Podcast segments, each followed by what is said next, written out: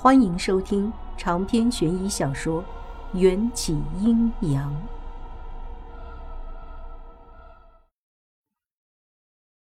不得不说，十三岁的迎战虽然还没有发育成熟，但已经具备了大迎战那种一笑倾城、再笑倾国、三笑倾我心的美感。但他的笑，也时常透露着阴谋，好比说现在。你也喜欢我吗？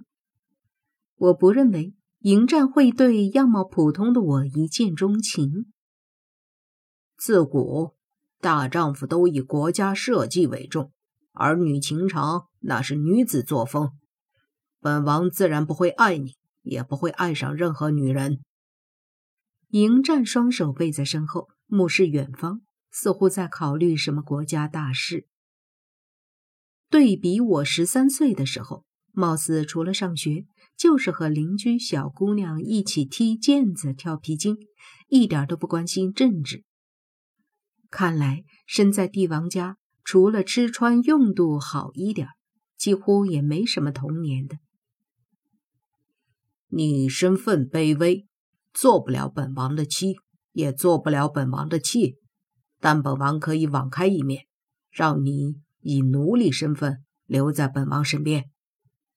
迎战说着，给了我一个还不赶快谢恩的得意表情。我去你的奴隶！老娘在两千年后可是你爱的死去活来的正妻，唯一妻子，居然叫我做奴隶，简直是在挑战我的底线。我握着拳头，又变回了一条鲤鱼。快把我送回凶河里去！本姑娘改变主意，不喜欢你了。哼，说出去的话，泼出去的水，本王一言驷马难追。以后你就住在这只木桶里，偶尔本王也会允许你进入父皇的御花园的池子里嬉戏一番。迎战无视我的抗议，气定神闲的又拿出一块丝绸，举起笔作画。这一次。他画的是一条鱼，尾巴上有红色斑点的鲤鱼。还说不喜欢我，不喜欢你还一直画。想到秦朝的时局，在历史上读过，算是战乱不断、四面楚歌的年代。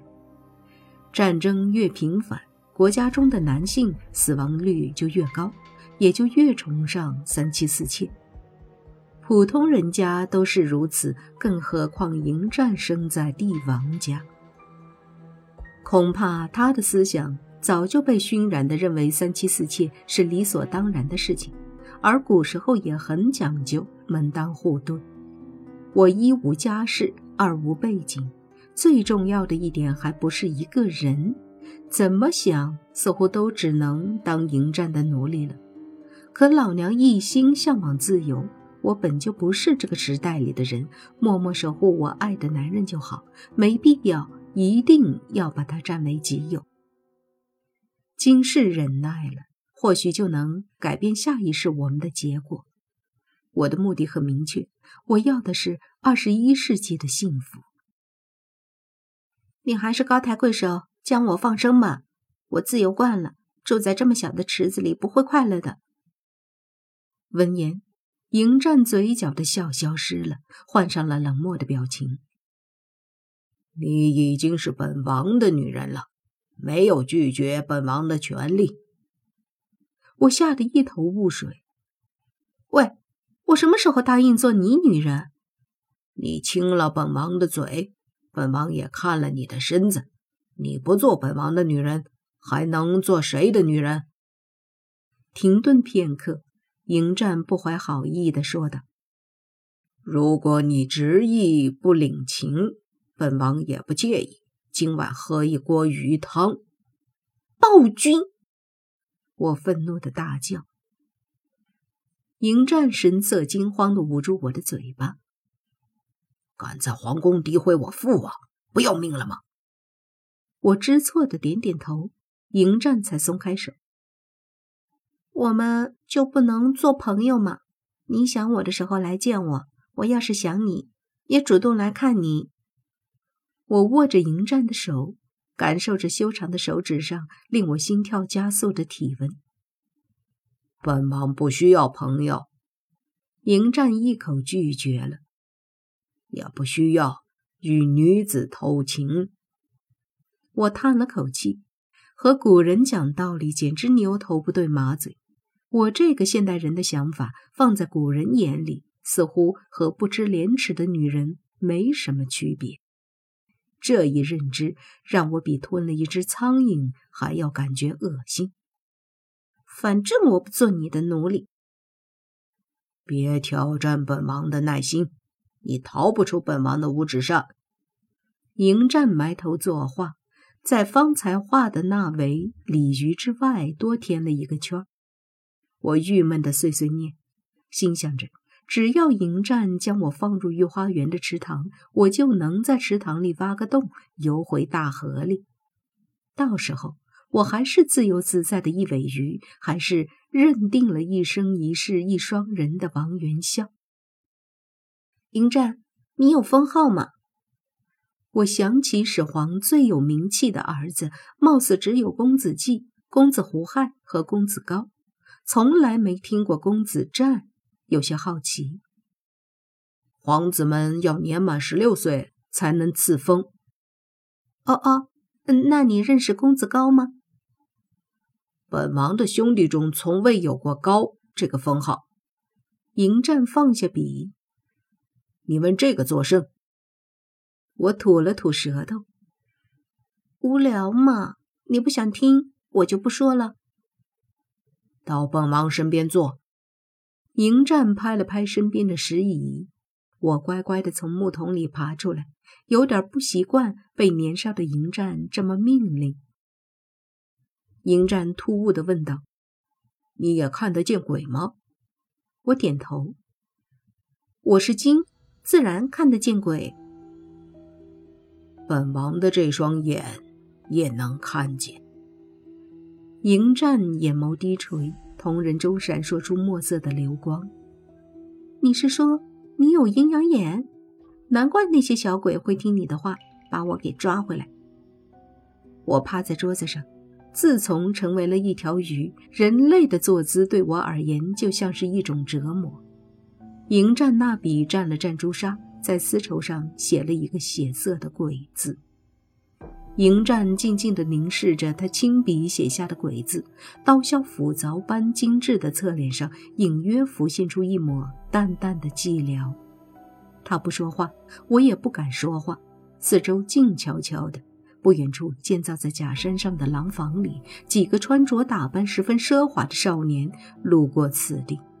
这几个少年看容貌都与迎战有三分相似，应当也都是始皇的儿子们。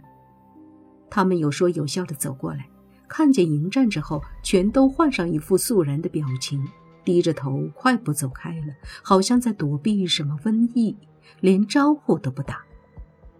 迎战也听见了他们的脚步声，却好像习以为常，不看他们，也没和他们打招呼。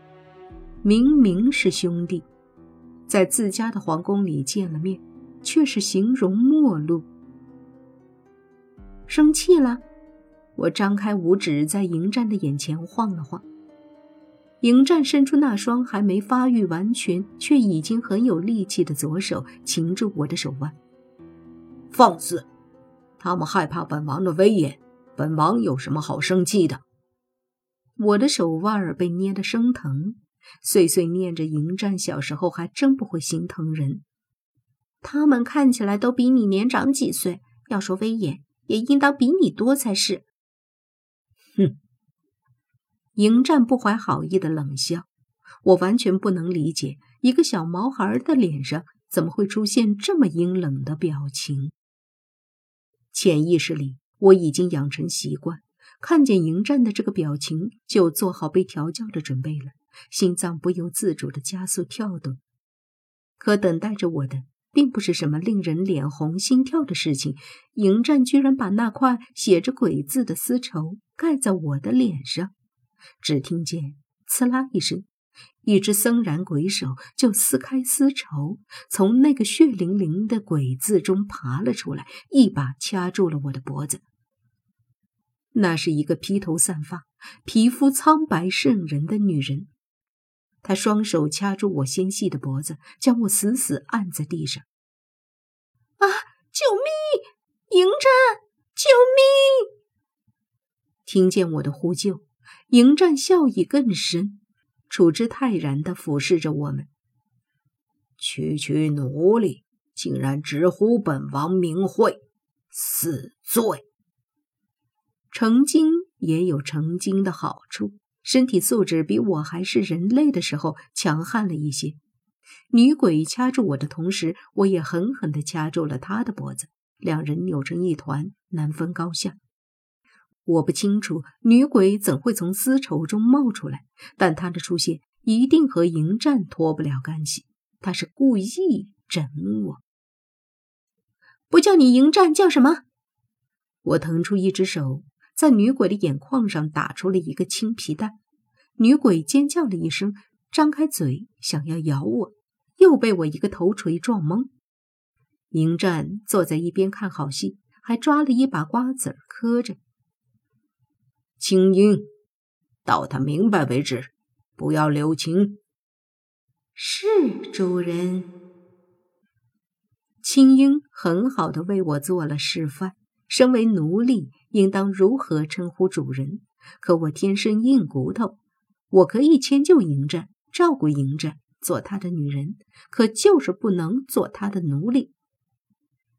青樱说着，手上的指甲竟然暴长出数寸。跟女版金刚狼似的架在我的脖子上，我气喘吁吁地躺在地上，不服输地咬紧牙关。经过刚才一团扭打，我身上的那几片单薄的树叶全都蹭落在了地上。就跟飞鱼说的那样，变成精之后，我就无需再依靠布料来驱寒保暖，只是出于曾经作为一个人的习惯才穿戴的，所以叶子掉了，我一点都没察觉。两道凛冽的目光射向我，带着令人匪夷所思的炙热温度。我循着那视线望过去，迎战的表情却冷得如同一座冰山，尤其是他深邃的瞳仁一瞬不瞬地凝视着我，我才发现自己已经像是被刮掉鱼鳞的鱼，光溜溜地暴露在他的视线中。非礼勿视，闭眼！他要哭出来，这里可是皇宫。周围随时都会有人路过，被迎战看也就算了，要是被其他人看见了，我还不得买块豆腐撞死算了。除了始皇，还没有人能命令本王。女人，你的胆子很大。我还想反驳，架在我脖子上的长指甲警告的用力按下来，我只能郁闷的闭上眼睛。看吧，看吧。反正早就被你看光了。迎战紧绷的五官忽然不易被人察觉的漾出一抹浅笑，踱步到我身边。究竟是做本王的晚餐，还是做本王的奴隶？这是你最后选择的机会。一边说，迎战还伸出修长的手指，在我微微隆起的胸上戳了戳。似乎很满意那种软绵绵如布丁一样的手感，还一连戳了好几下。太耻辱了！我王元宵活了二十几年，居然在光天化日之下被一个十三岁的小屁孩吃了豆腐。长篇悬疑小说《缘起阴阳》本集结束，请关注主播，又见菲儿。精彩继续。